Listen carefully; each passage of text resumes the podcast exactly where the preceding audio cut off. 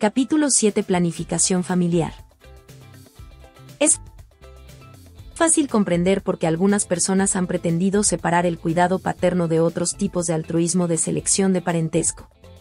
El cuidado paterno parece ser una parte integral de la reproducción, mientras que, por ejemplo, el altruismo hacia un sobrino no lo es. Creo que en realidad aquí hay una importante distinción oculta, pero que la gente no ha apreciado correctamente cuál es la diferencia existente. Se ha colocado a un lado la reproducción y el cuidado paterno, y al otro todos los demás tipos de altruismo. Me agradaría hacer una distinción entre traer nuevos individuos al mundo, por una parte, y preocuparse por los individuos ya traídos. Por la otra. Denominaré, respectivamente, a estas dos actividades, maternidad y cuidado de las criaturas. Una máquina de supervivencia individual debe adoptar dos tipos de decisiones totalmente diferentes, una respecto a los cuidados y otra respecto a la reproducción. Empleo el término decisión para referirme al móvil estratégico inconsciente. Las decisiones en cuanto al cuidado son de este tipo. Existe una criatura, su grado de parentesco conmigo es tal y tal, sus probabilidades de muerte si yo no la alimento son tales, lo alimentaré. Las decisiones en cuanto a la reproducción son semejantes a estas, daré, cualesquiera sean, los pasos necesarios para traer un nuevo ser al mundo, me reproduciré. En cierto sentido, tanto el cuidado como la reproducción están destinados a competir el uno con la otra por el tiempo de un individuo y otros recursos. Es posible que el individuo tenga que hacer una elección, cuidaré a esta criatura o tendré otra.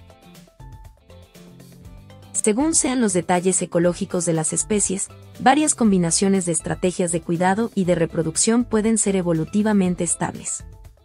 Lo que no puede ser evolutivamente estable es una estrategia puramente de cuidado.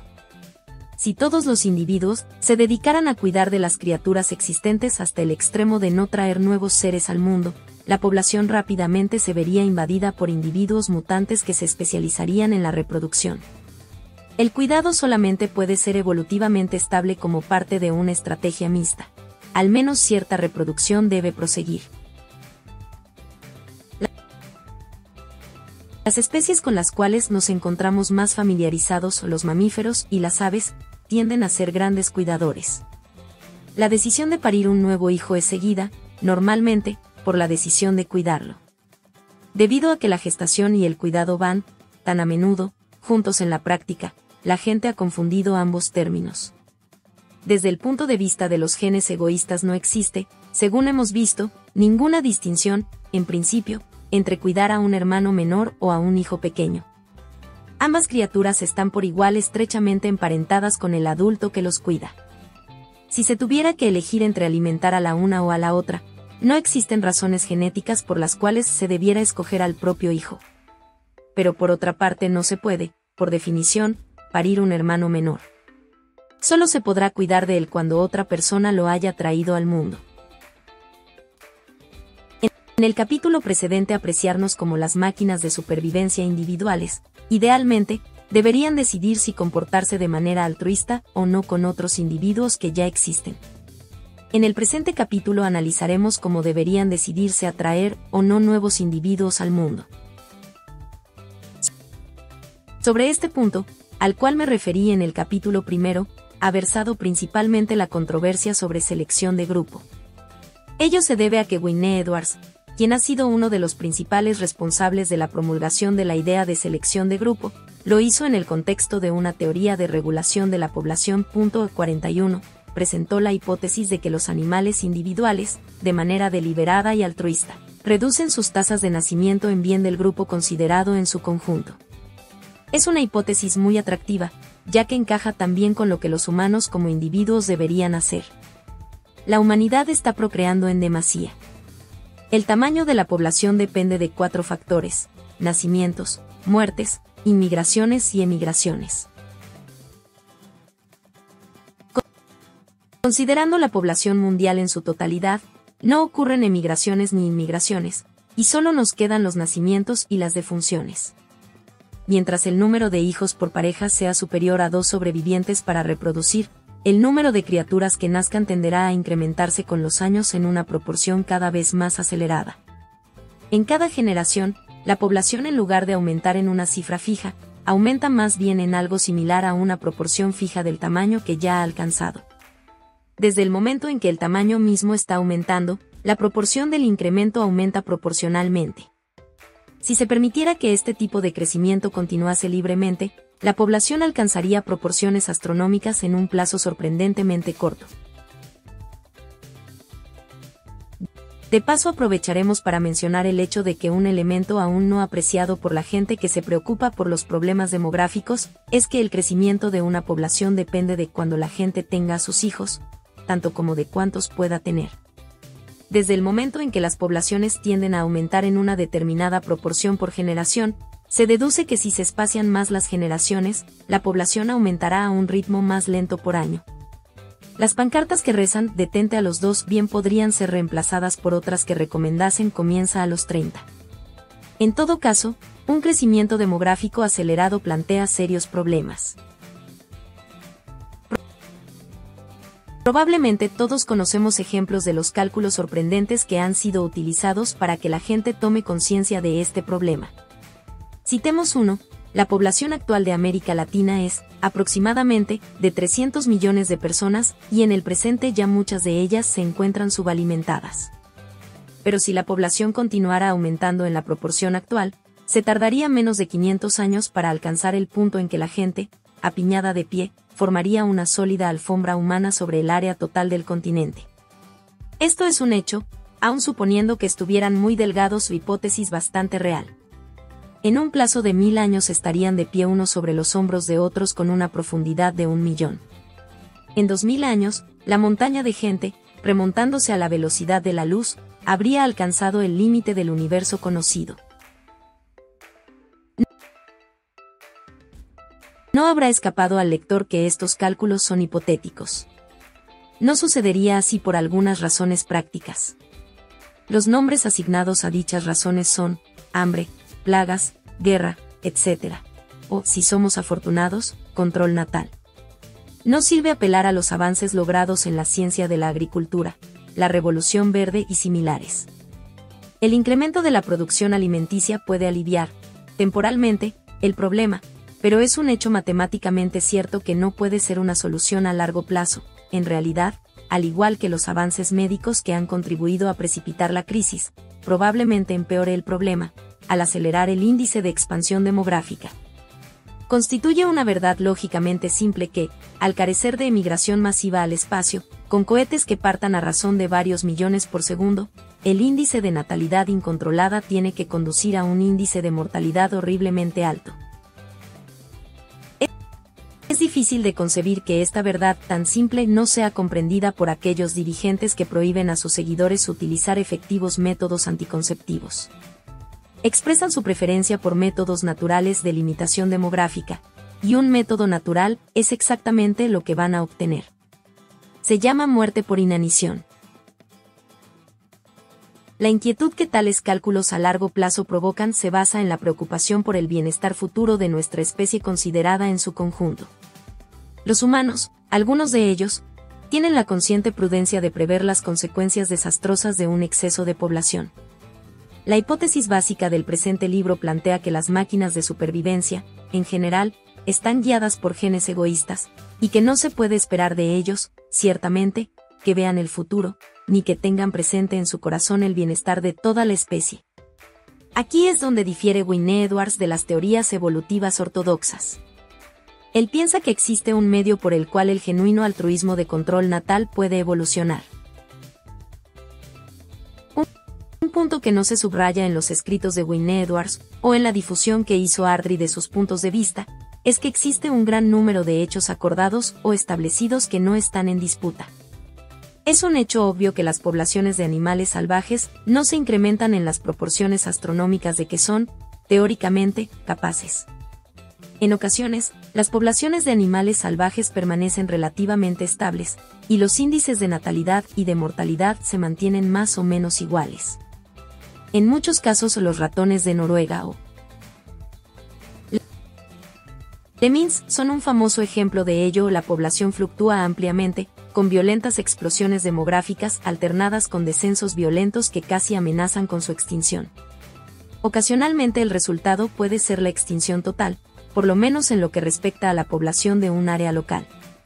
En ocasiones, como es el caso del lince canadiense, cuyos cálculos estimativos se obtienen del número de pieles vendidas por la Hudson's Bay Company en años sucesivos, la población parece oscilar rítmicamente. Lo único que no puede suceder en las poblaciones animales es que continúen creciendo de forma indefinida. Los animales salvajes casi nunca mueren por edad avanzada. El hambre, las enfermedades o los animales predadores acaban con ellos mucho antes de que se tornen realmente seniles. Hasta hace poco tiempo, esto también era aplicable al hombre. La mayoría de los animales mueren en la niñez, muchos de ellos no llegan a superar la etapa embrionaria. El hambre y otras causas mortales son las razones últimas de por qué una población no puede incrementarse indefinidamente. Por lo que hemos podido apreciar basándonos en nuestra propia especie, no hay una razón valedera de por qué siempre tendrá que suceder de tal manera. Solo con que los animales regularan su índice de natalidad, no tendría por qué producirse la muerte por inanición. Según la tesis de Wynne Edwards, eso es exactamente lo que ellos hacen. Pero aún aquí se provoca un desacuerdo menor de lo que pudiera suponerse al leer su libro. Los partidarios de la teoría del gen egoísta estarán de acuerdo en que los animales efectivamente regulan su índice de natalidad. Y ciertas especies determinadas tienden a conservar un grupo o carnada de un número bastante regular. Ningún animal tiene un número indefinido de hijos. El desacuerdo se produce no sobre el punto de si el índice de natalidad está reglamentado, sino sobre por qué lo está, mediante qué proceso de selección natural se ha desarrollado la planificación familiar. En pocas palabras, el desacuerdo se centra en torno a si el control natal animal es altruista, practicado por el bien del grupo considerado en su conjunto, o egoísta, practicado por el bien del individuo que efectúa la reproducción. Trataré ambas teorías en orden. Winne Edwards supuso que los individuos tienen menos hijos de los que son capaces de tener, en beneficio del grupo considerado como tal reconoció que la selección natural normal no puede, de manera alguna, dar origen a que tal altruismo evolucione. La selección natural de índices de reproducción inferiores al promedio es, a primera vista, una contradicción en cuanto a los términos. Invocó, por lo tanto, la selección de grupos, según vimos en el capítulo primero. De acuerdo a lo expresado por él, los grupos cuyos miembros individuales restringen su propio índice de natalidad, tienen menos posibilidades de extinguirse que los grupos rivales cuyos miembros individuales se reproducen a tal velocidad que ponen en peligro el abastecimiento de alimentos. Por lo tanto, el mundo se ve poblado por grupos de reproductores controlados. La restricción individual que Wynne Edwards sugiere se asemeja, en un sentido general, al control de natalidad, pero él es más específico que lo que dicho término implica, y en efecto, elucubra un gran concepto en el cual toda la vida social es considerada como un mecanismo de regulación de la población. Por ejemplo, dos características principales de la vida social en diversas especies de animales son la territorialidad y las jerarquías dominantes, ya mencionadas en el capítulo quinto. Muchos animales dedican una gran cantidad de su tiempo y energía a defender aparentemente un área de terreno que los naturalistas denominan territorio. El fenómeno se encuentra muy extendido en el reino animal, no solo entre las aves, mamíferos y peces, sino también entre los insectos y aún entre las anémonas de mar. Dicho territorio puede ser una gran área de bosque que constituya la principal fuente de forraje de una pareja que se encuentra criando a sus cachorros o crías, como en el caso de los petirrojos. O en el caso de las gaviotas, por ejemplo, puede tratarse de un área que no contenga alimentos, pero en cuyo centro se encuentre situado su nido. Winne Edwards cree que cuando los animales luchan por un territorio lo hacen por un premio simbólico. Más bien que por un premio real, como podría ser un bocado de alimento. En muchos casos las hembras rehúsan aparearse con machos que no posean un territorio. Sucede a menudo que una hembra cuyo compañero ha sido derrotado y, como consecuencia de ello, su territorio ha sido conquistado, se une rápidamente al vencedor. Aun en especies monógamas aparentemente fieles, una hembra puede estar unida al territorio de un macho más que a él personalmente. Si la población crece demasiado, algunos individuos se verán privados de territorio y, por lo tanto, no procrearán. Así, ganar un territorio es, para Wynne Edwards, como obtener un vale o una licencia para procrear. Como sea que existe un número finito de territorios disponibles, también es finito el número de licencias concedidas. Los individuos pueden luchar para determinar quién obtiene dichas licencias, pero el número total de criaturas que la población puede tener, considerada en su conjunto, es limitado por el número de territorios disponibles. En ciertos casos, como en los urogallos rojos, los individuos parecen, a primera vista, adoptar una actitud moderada, pues los que no pueden ganar un territorio no solo no procrean sino que, además, parecen renunciar a la lucha para obtener ese territorio. Parece como si todos aceptasen las reglas del juego. Si a fines de la temporada de competición, no has conseguido uno de los vales oficiales para procrear, voluntariamente debes abstenerte de ello y no molestar a los afortunados durante la temporada de cría, de manera que puedan continuar propagando la especie. Winne Edwards interpreta, de manera similar, las jerarquías dominantes. En muchos grupos de animales, especialmente los que se encuentran en cautividad, pero también, en algunos casos, los que se encuentran en estado salvaje, los individuos aprenden a conocer la identidad de cada uno y saben a quién pueden vencer en la lucha y quién los vencerá a menudo. Como vimos en el capítulo quinto, tienden a someterse sin lucha a los individuos que, según ellos saben, tienen probabilidades de derrotarlos de todas maneras.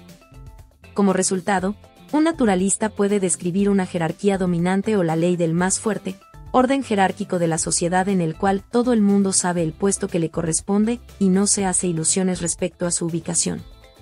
Por supuesto se producen algunas luchas verdaderamente graves y encarnizadas, y en ciertas ocasiones los individuos pueden lograr promociones sobre sus antiguos jefes inmediatos pero como vimos en el capítulo quinto, el efecto general de la sumisión automática por parte de individuos que se encuentran clasificados en un rango inferior, se aprecia en las escasas luchas prolongadas que tienen lugar y rara vez ocurre que los contendientes resulten gravemente heridos. Mucha gente piensa que esto es algo positivo en un sentido vagamente relacionado con la selección de grupo. Winne Edwards ofrece una interpretación mucho más atrevida. Los individuos que ocupan una alta jerarquía tienen más posibilidades de procrear que los que ocupan una posición más baja, ya sea porque son preferidos por las hembras o porque físicamente impiden que los machos que se encuentran en una posición inferior se acerquen a las hembras. Winne Edwards ve en la alta posición social otro vale o título que da derecho a la reproducción. En vez de luchar directamente por las hembras, los individuos luchan por adquirir una posición social, y luego aceptan que si no logran alcanzar un puesto alto en la escala social, no tienen derecho a procrear. Se reprimen en las situaciones en que hay hembras directamente implicadas, aunque de vez en cuando intenten de nuevo obtener una posición más elevada, pudiendo decirse, por lo tanto, que compiten indirectamente. Por las hembras. Al igual que en el caso del comportamiento territorial, el resultado de esta aceptación voluntaria de la regla según la cual solo aquellos individuos que logren un alto nivel social podrán reproducirse, es, según Winne Edwards, la causa de que la población no crezca a un ritmo demasiado acelerado. En vez de tener demasiadas criaturas, y luego descubrir por la vía dura que fue un error, las poblaciones emplean competencias formales sobre niveles a alcanzar y territorios a adquirir como un medio de limitar su tamaño a un nivel levemente inferior a aquel en que empezarían a producirse muertes por inanición. Una de las ideas más sorprendentes de Wynne Edwards quizás sea la del comportamiento epidético, término por el acuñado. Muchos animales pasan largo tiempo reunidos en atos, rebaños o cardúmenes han sido sugeridas varias razones, más o menos dictadas por el sentido común, de por qué tal comportamiento gregario pudo ser favorecido por la selección natural, y en el capítulo décimo me referiré a algunas de ellas. La idea de Winne Edwards es del todo diferente. Propone que cuando las enormes bandadas de estorninos se reúnen al atardecer, o cuando multitudes de jejenes danzan en torno a un pilar, están efectuando un censo de su población puesto que él supone que los individuos restringen su índice de natalidad en interés del grupo considerado en su conjunto, y procrean menos cuando la densidad de la población es alta, es razonable suponer que tendrán algún medio de medir dicha densidad. Así de perfecto, un termostato requiere un termómetro como parte integral de su mecanismo. Para Winne Edwards, el comportamiento epidético consiste en la agrupación deliberada para facilitar una estimación en cuanto al tamaño de la población. No sugiere una estimación consciente de la población, sino un mecanismo automático, nervioso u hormonal, que relacione la percepción sensorial, por parte de los individuos, de la densidad de su población con sus sistemas de reproducción. He tratado de presentar correctamente la teoría de Winne Edwards, aunque de manera bastante breve. Si lo he logrado, los lectores deben de estar persuadidos de que, a primera vista, es bastante verosímil. Pero los primeros capítulos del presente libro lo habrán preparado para adoptar una actitud más bien escéptica, hasta el punto de decir que, no importa cuán verosímil pueda parecer, lo que conviene a la teoría de Winne Edwards es que la prueba sea buena, pues de lo contrario. Y, por desgracia, la prueba no es buena. Consiste en un gran número de ejemplos que podrían ser interpretados de tal manera que la apoyen, pero que igualmente podrían ser interpretados según la más ortodoxa teoría del gen egoísta. Aunque él nunca utilizara tal nombre, el arquitecto jefe de la teoría del gen egoísta de la planificación familiar fue el gran ecólogo David Lack. Trabajó especialmente sobre el tamaño de las nidadas de los pájaros salvajes, pero sus teorías y conclusiones tienen el mérito de ser de aplicación general. Cada especie de las aves tiende a tener un tamaño de nidada típico. Los alcatraces y las aves marinas de la familia de las alcas, por ejemplo, incuban un huevo cada vez, los vencejos, tres y los grandes paros, media docena o más. Existe una variación en esto, algunos paros ponen solo dos huevos a la vez, y los grandes paros pueden poner doce. Es razonable suponer que el número de huevos que pone e incuba una hembra se encuentra, por lo menos en parte, bajo control genético, como cualquier otra característica. Lo que quiere decir que puede haber un gen para poner dos huevos, un rival o alelo para poner tres, otro alelo para poner cuatro, etc aun cuando en la práctica, es improbable que sea tan sencillo como todo esto. Ahora bien, la teoría del gen egoísta nos exige cuestionarnos respecto a cuál de estos genes llegará a ser más numeroso en el acervo génico. Considerado superficialmente podría parecer que los genes para poner cuatro huevos estarían destinados a estar en ventaja sobre los genes para poner tres huevos o dos.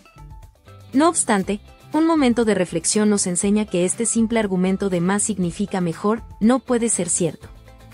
Induce a la expectativa de que 5 huevos serían mejor que 4, 10 serían aún mejor, y 100 todavía mejor, y una infinidad sería lo mejor de todo. En otras palabras, lleva, lógicamente, al absurdo. Existen costos, obviamente, al igual que beneficios al poner una gran cantidad de huevos. Al aumentar el número de polluelos que cuidar se tendrá que pagar, inevitablemente, con una menor eficacia en el cuidado. El punto esencial que destaca LAC es que para cada especie dada, en una situación ambiental determinada, debe haber un tamaño óptimo de nidada. Difiere de Winne Edwards en su respuesta a la interrogante de óptimo bajo qué punto de vista. Winne Edwards diría que la cantidad óptima importante a la cual todos los individuos deberían aspirar, es la cantidad óptima para el grupo considerado en su conjunto. Lack diría que cada individuo egoísta escoge el tamaño de nidada que eleva al máximo el número de criaturas que cría. Si 3 es la cantidad óptima de tamaño de nidada para los vencejos, ello significa, para Lack, que cualquier individuo que trate de criar 4 terminará, probablemente, con menos crías que su rival, más cauteloso, que solo intentó criar 3. La razón obvia para dicho resultado sería que el alimento, al ser repartido entre cuatro polluelos, resultaría tan escaso que pocos de ellos lograrían sobrevivir hasta la edad adulta. Esta razón sería valedera tanto para la distribución original de la yema a los cuatro huevos, como para el alimento dado a los polluelos después de haber empollado.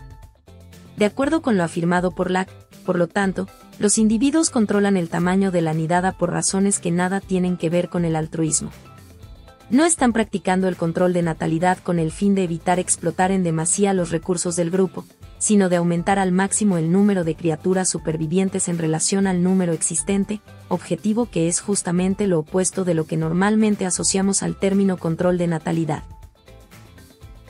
El hecho de criar polluelos de pájaros es un negocio muy costoso. La madre debe invertir una gran cantidad de alimento y energía para fabricar los huevos. Posiblemente con la ayuda de su compañero invierta un gran esfuerzo al construir un nido que contenga a sus huevos y los proteja. Los padres se pasan semanas sentados pacientemente sobre los huevos. Luego, cuando los polluelos salen del cascarón, los padres trabajan casi hasta la extenuación para llevarles el alimento, casi de manera ininterrumpida y sin tomarse descanso. Como ya hemos visto, un padre de la especie de gran paro lleva, como promedio, un bocado de alimento al nido cada 30 segundos de luz diurna. Los mamíferos como nosotros lo hacemos de una manera algo diferente, pero la idea básica de que la reproducción es asunto costoso, especialmente para la madre, no deja de ser cierta. Es obvio que si una madre intenta estirar sus limitados recursos de alimentos y esfuerzos entre demasiados hijos, terminará criando menos que si se hubiese limitado a unas ambiciones más modestas. Ella debe hacer un balance entre la reproducción y el cuidado. La cantidad total de alimentos y otros recursos que una hembra individual o una pareja pueda reunir es el factor limitativo determinante respecto al número de hijos que pueden criar. La selección natural, de acuerdo a la teoría de Lack, adapta el tamaño inicial de la nidada, carnada, etc., de manera que se obtenga el máximo de ventaja sobre estos recursos limitados. Los individuos que tienen demasiados hijos son penalizados, no porque toda la población se extinga, sino simplemente porque pocos de sus hijos sobrevivirán. Los genes para tener muchos hijos no pasan, simplemente, a la siguiente generación en un número considerable, ya que pocas de las criaturas que portan dichos genes alcanzan la edad adulta. Lo que ocurre con el hombre moderno civilizado es que el tamaño de las familias ya no se ve limitado por los recursos finitos que los padres pueden proveer. Si un matrimonio tiene más hijos que los que puede alimentar, el Estado, lo que significa el resto de la población, interviene y mantiene al excedente de niños con vida y salud. No hay, en realidad, Nada que detenga a una pareja que carezca de recursos materiales para que tenga y críe tantos hijos como la mujer pueda físicamente procrear. Pero el estado benefactor es algo muy poco natural. En la naturaleza, los padres que tienen más hijos de los que pueden mantener no tienen muchos nietos y sus genes no son transmitidos a futuras generaciones. No hay necesidad de una restricción altruista del índice de natalidad, ya que no existe un estado benefactor en la naturaleza. Cualquier gen que tienda a ser demasiado indulgente es rápidamente penalizado, los hijos que contienen tal gen se mueren de hambre. Desde el momento en que nosotros, los humanos, no deseamos retornar a las antiguas costumbres egoístas por las que permitíamos que los niños de familias muy numerosas murieran de inanición, hemos abolido la familia como unidad de autosuficiencia económica y la hemos sustituido por el Estado pero no se debe abusar del privilegio de ayuda garantizada a los niños. La anticoncepción es, en ocasiones, atacada como algo artificial, desnaturalizado. En efecto, es muy inhumana. El problema radica en que también lo es el Estado benefactor. Pienso que muchos de nosotros creemos que un Estado benefactor es altamente deseable pero no puede tenerse un estado benefactor artificial o desnaturalizado a menos que también se cuente con un control de natalidad igualmente desnaturalizado, de otra forma el resultado final será una calamidad aún mayor que la que se alcanza en la naturaleza. El estado benefactor es, quizá, el sistema más altruista que el reino animal jamás ha conocido. Pero cualquier sistema altruista es, inherentemente, inestable, ya que está sujeto al abuso por parte de individuos egoístas, dispuestos a explotarlo. Los individuos humanos que tienen más hijos que los que son capaces de criar son probablemente demasiado ignorantes en la mayoría de los casos para ser acusados de una explotación malévola consciente. Las instituciones poderosas y los líderes que deliberadamente los estimulan a actuar así, me parecen menos libres de sospecha. Retornando a los animales salvajes, el argumento del tamaño de la nidada de LAC puede ser generalizado y aplicado a todos los otros ejemplos que utiliza Winne Edwards, como los de comportamiento territorial, jerarquías dominantes, etc. Tomemos el caso del urogallo rojo en el cual trabajaron él y sus colegas. Estos pájaros comen brezo común y parcelan los brezales en territorios que contienen, aparentemente, más alimento del que los dueños del territorio necesitan en realidad. A comienzos de la temporada luchan por los territorios, pero al poco tiempo los perdedores parecen aceptar su derrota y abandonan la lucha. Se convierten en desterrados que nunca logran conseguir un territorio, y al terminar la estación casi han muerto de hambre. Solo los que son dueños de un territorio procrean. El hecho de que los desterrados sean físicamente capaces de reproducirse queda demostrado cuando, al ser casado el dueño de un territorio, su lugar pronto es ocupado por uno de los desterrados, que entonces procrea. La interpretación de Wynne Edwards de este comportamiento extremo en cuanto al territorio es, según hemos visto, que los desterrados aceptan el fracaso de no haber conseguido un vale o licencia para procrear, por lo tanto, no intentan hacerlo. A primera vista, parece un extraño ejemplo para ser explicado por la teoría del gen egoísta. ¿Por qué no tratan los desterrados, una y otra vez, de desalojar al dueño de un territorio hasta morir de agotamiento? Parecería que nada tienen que perder. Pero si bien se mira, tal vez sí tengan algo que perder. Ya hemos visto que si el dueño de un territorio muere, un desterrado tiene la oportunidad de tomar su lugar, por lo tanto, de procrear. Si las probabilidades para que un desterrado logre un territorio de esta forma son mayores que las probabilidades de obtenerlo mediante la lucha, luego debe compensarle, como individuo egoísta, aguardar con la esperanza de que alguien muera, antes que malgastar la poca energía que tiene en una lucha inútil. Para El papel desempeñado por los desterrados en el bienestar del grupo es esperar entre bastidores como actores suplentes, listos para reemplazar a cualquier dueño de territorio que muera en el escenario principal de la reproducción de grupo. Podemos comprender ahora que esta, también, puede ser su mejor estrategia al actuar exclusivamente como individuos egoístas. Como vimos en el capítulo cuarto, podemos considerar a los animales como jugadores. La mejor estrategia para un jugador puede, en ocasiones, ser una estrategia de aguardar y esperar, más que una estrategia similar a la de un toro frente a un portón. De igual manera, los muchos otros casos en que los animales parecen aceptar pasivamente su situación de no reproductores pueden ser explicados con bastante facilidad por la teoría del gen egoísta. La forma general de explicación es siempre la misma. La mejor apuesta individual es abstenerse por el momento, con la esperanza de obtener mejores oportunidades en el futuro. Una foca que no molesta a los dueños de arenes, no lo hace para beneficiar al grupo. Está esperando su oportunidad, aguardando un momento más propicio. Aun cuando tal momento nunca llegue y termine sus días sin descendencia, el juego podría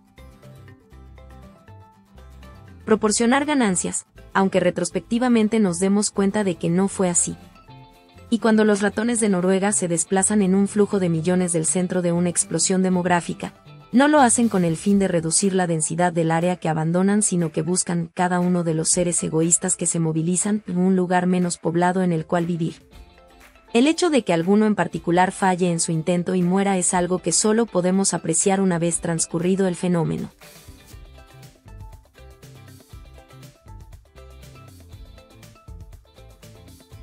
Es un hecho bien documentado que un exceso de población reduce, en ocasiones, el índice de natalidad. A veces, ello es considerado como evidencia que respalda la teoría de Winne Edwards. No es nada por el estilo. Es compatible con su teoría y también lo es, en igual medida, con la teoría del gen egoísta. Por ejemplo, en un experimento los ratones fueron situados en un recinto al aire libre con bastantes alimentos y se les permitió reproducirse libremente. La población creció hasta un determinado punto y luego se niveló. La razón de ello resultó ser que las hembras se volvieron menos fértiles como consecuencia del exceso de población, tuvieron menos hijos. A menudo se ha informado de este tipo de hechos. Su causa inmediata ha sido, a menudo, denominada tensión, aun cuando otorgarle un nombre como este no ayuda a explicar el fenómeno. En todo caso, cualquiera que sea la causa inmediata, todavía debemos cuestionarnos sobre su explicación última o evolutiva. ¿Por qué la selección natural favorece a las hembras que reducen su índice de natalidad cuando la población a la que pertenecen ha crecido en exceso? La respuesta de Wynne Edwards es clara. La selección de grupo favorece a los grupos en que las hembras calibran la población y adaptan a ella sus índices de natalidad de tal manera que los abastecimientos de alimentos no sean explotados en exceso. En el caso del experimento que acabamos de señalar, sucedió que el alimento nunca escaseó, ni podía escasear, pero las ratas no podían percatarse de ello. Están programadas para la vida en la naturaleza, y es probable que bajo las condiciones naturales una superpoblación sea un indicativo fiable de hambre futura. ¿Qué nos dice la teoría del gen egoísta? Casi exactamente lo mismo, pero con una diferencia crucial. Se recordará que, según Lack, los animales tenderán a tener el número óptimo de hijos desde su propio punto de vista egoísta. Si procrean muy pocos o demasiados, terminarán criando un menor número que si hubiesen acertado la cantidad correcta. Ahora bien, la cantidad correcta podría ser un número menor en un año en que existe un exceso de población, que en otro en que la población es escasa. Ya hemos convenido en que un exceso de población puede presagiar hambre. Obviamente, si a una hembra se le ofrecen evidencias fiables de que se puede presentar el hambre, en beneficio de su propio interés egoísta reducirá su índice de alumbramientos. Las rivales que no respondan a las señales de advertencia y no actúen de acuerdo a ellas terminarán criando menos hijos, aun cuando, en realidad, procreen más. Concluimos, por consiguiente, con una deducción casi exactamente igual, pero llegamos a ella por un tipo de razonamiento evolutivo del todo diferente. La teoría del gen egoísta no tiene problemas ni siquiera con los despliegues epidéticos. Se recordará que Wynne Edwards presentó su hipótesis de que los animales, de manera deliberada, se exhibían juntos formando grandes multitudes con el fin de facilitar a todos los individuos el llevar un censo y regular su índice de natalidad de acuerdo a sus resultados. No existe evidencia directa de que alguna agregación sea, en realidad, epidética, pero supongamos que se hallaran pruebas concretas le restaría ello validez a la teoría del gen egoísta. En absoluto. Los estorninos descansan juntos en números considerables. Supongamos que se demostrara que no solo el exceso de población en invierno reduce la fertilidad en la siguiente primavera, sino que ello se debe también directamente a que los pájaros escuchan las llamadas emitidas por cada cual podría quedar demostrado, de manera experimental, que los individuos expuestos a una grabación de un lugar de descanso de estorninos muy ruidosos ponían una cantidad menor de huevos que aquellos expuestos a una grabación de un lugar de descanso de estorninos más tranquilo y menos poblado. Ello indicaría, por definición, que las llamadas de los estorninos constituían un despliegue epidético. La teoría del gen egoísta lo explicaría de una manera bastante similar a como trató el caso de los ratones.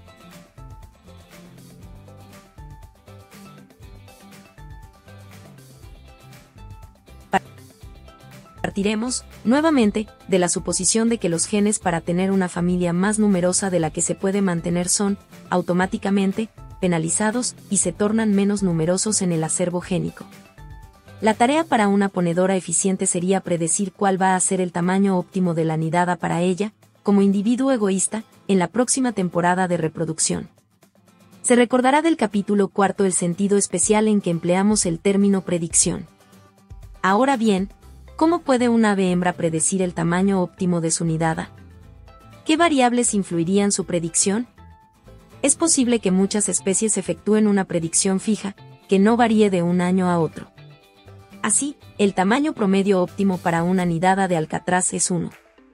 Es posible que en algunos años desusadamente abundantes en peces, el tamaño óptimo de nidada para un individuo se eleve temporalmente a dos huevos. Si no hay forma de que los alcatraces sepan por adelantado si un determinado año va a ser muy abundante en peces, no podemos esperar que las hembras individualmente corran el riesgo de gastar sus recursos en dos huevos, lo que dañaría su éxito reproductivo en un año normal. Pero puede haber otras especies, quizá la de los estorninos, en la cual es posible, en principio, predecir en invierno si la próxima primavera va a producir una buena cosecha de algún recurso alimenticio determinado.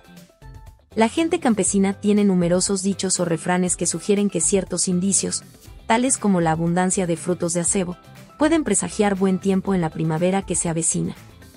Sean o no ciertos estos cuentos de buenas viejecillas, es lógicamente posible que existan tales indicios y que un buen profeta pueda, en teoría, ajustar el tamaño de su nidada, año a año, para obtener las mayores ventajas.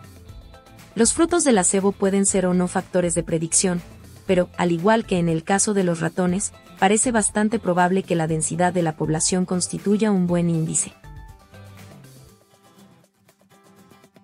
Una hembra de estornino puede, en principio, saber que cuando llegue el tiempo de alimentar a sus crías en la siguiente primavera, tendrá que competir por el alimento con rivales de la misma especie. Si ella puede, de alguna manera, estimar la densidad local de su propia especie en invierno, tendrá un medio poderoso de predecir cuán difícil le será obtener el alimento necesario para sus polluelos en la próxima primavera. Si encuentra que la población en invierno es especialmente alta, la política prudente a seguir, considerada desde su propio punto de vista egoísta, sería poner relativamente pocos huevos. Su estimación del tamaño óptimo de su nidada se habrá reducido. Ahora, desde el momento en que se se convierta en una realidad que los individuos reducen el tamaño de su nidada en base a su estimación de la densidad de la población, será ventajoso para cada uno de los individuos egoístas pretender ante los rivales que la población es densa, sea ello cierto o no. Si los estorninos estiman el tamaño de la población por el volumen de ruido en un sitio de descanso en invierno, compensará a cada individuo el emitir un sonido tan agudo como le sea posible, con el fin de que se escuche como dos estorninos en lugar de uno. Esta idea de que los animales simulan ser varios a la vez fue sugerida, en otro contexto, por J. R. Krebs, y es denominada Bogeste Effect, aludiendo a la novela en que se emplea una táctica similar por una unidad de la Legión extranjera francesa. La idea, en nuestro caso, es intentar inducir a los estorninos que se encuentran en la vecindad a reducir su tamaño de nidada a un nivel inferior al óptimo verdadero. Si eres un estornino que logras hacerlo así, sacarás ventaja de tu egoísmo, pues con ello estás reduciendo el número de individuos que no portan tus genes. Concluyo, por lo tanto, que la idea de Wynne Edwards sobre los despliegues epidéticos puede ser, en realidad, una buena idea. Puede que siempre tuviera razón, pero con razones equivocadas. De manera más general, el tipo de hipótesis similar a la de Lack es bastante poderosa para representar en términos de gen egoísta toda la evidencia que parecería respaldar la teoría de la selección de grupo, siempre que se presentara tal evidencia. La conclusión a que hemos llegado en el presente capítulo es que los padres individuales practican la planificación familiar, en el sentido de que perfeccionan su índice de natalidad en vez de limitarlo para el bien público intentan potenciar al máximo el número de hijos sobrevivientes que tengan, y ello significa no tener muchos ni pocos. Los genes que hacen que un individuo tenga demasiados hijos tienden a no persistir en el acervo génico, debido a que los hijos que contienen tales genes presentan la tendencia a no sobrevivir hasta la edad adulta. Todo ello en lo que respecta a las consideraciones cuantitativas del tamaño familiar. Llegamos ahora a los conflictos de intereses dentro de las familias. ¿Compensará siempre a la madre tratar a todos sus hijos de igual manera, o acaso podría tener favoritos? ¿Debería la familia funcionar como un todo cooperativo único, o debemos suponer egoísmo y engaño aún dentro de la familia? ¿Trabajarán todos los miembros de una familia para lograr el grado óptimo, o estarán en desacuerdo acerca de cuál es dicho grado óptimo? Son estas las preguntas que intentaremos contestar en el siguiente capítulo. El problema relativo a si existe o puede existir un conflicto de intereses entre los machos, lo pospondremos hasta el capítulo noveno.